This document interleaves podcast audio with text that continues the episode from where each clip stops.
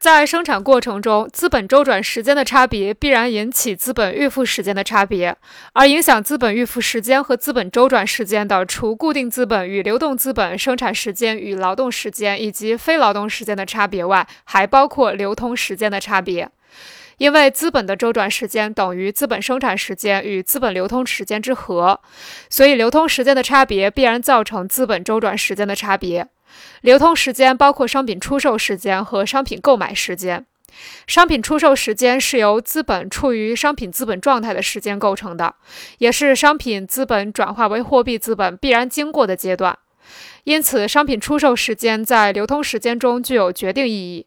商品出售时间的延长或缩短，直接决定着流通时间以及整个周转时间的延长或缩短。出售商品所需要的时间，对同一生产部门的各个资本家而言，可能是极不相同的，因为资本家投入生产部门的资本量是极不相同的。在其他条件相同的情况下，同一单个资本的商品出售时间会随着市场情况的变动而变动。关于这一点，这里不做更多分析，我们只是说明一个简单的事实。那些投在不同生产部门的所有资本在周转期间产生的差别，即使它们单个的发生作用，比如一个资本家有机会比他的竞争对手卖得更快，或者比另一个资本家采用更多的方法来缩短劳动时间，同样会使处在同一生产部门的不同的单个资本的周转产生差别。商品的销售市场与生产地点的距离是导致商品出售时间产生差别的一个经常性原因。在商品运往市场的全部时间内，资本处于商品资本的状态。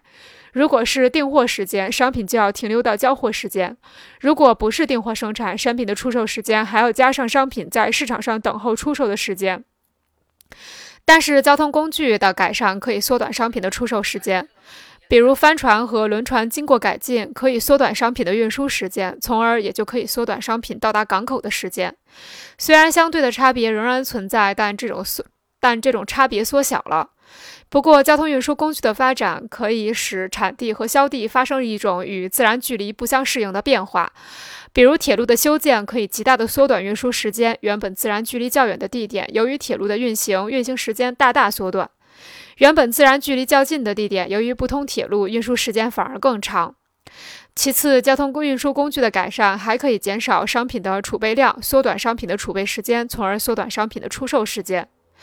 运输工具的发展不仅加快了空间运动的速度，而且缩短了空间距离。原本需要十天半月才能到达市场，现在只需几天甚至一天就能到达。这样商品储备量就大量减少。随着商品储备的减少，资本也加快了回流速度，于是资本的总流通时间就缩短了，因而周转时间也随之缩短。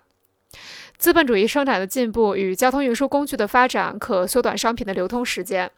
但是这种进步以及运输交通工具的发展为资本主义开拓市场、为资本主义开拓世界市场提供了可能性和必要性。大量的商品运往远方市场，处在流通中的商品资本就会绝对的和相对的增加，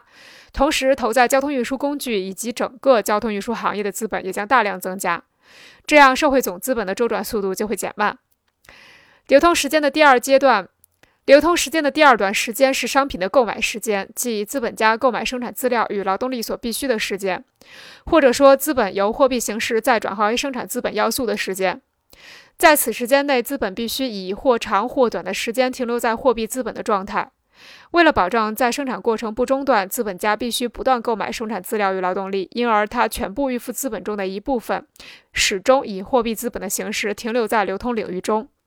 商品的购买时间对资本的周转也有直接影响。首先，原料供应地距离的远近直接影响货币资本的回流。倘若原料供应地距离较远，交通不便，那么资本以商品资本形式停留在流通领域的时间就相对较长，就会造成货币回流的延迟，从而也就会延迟资本由货币资本到生产资本的转化。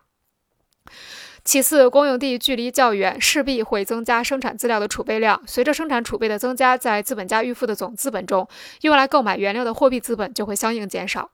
这样，在生产规模不变的情况下，资本家一次预付的资本量就会增加，资本的预付时间也会相应的延长。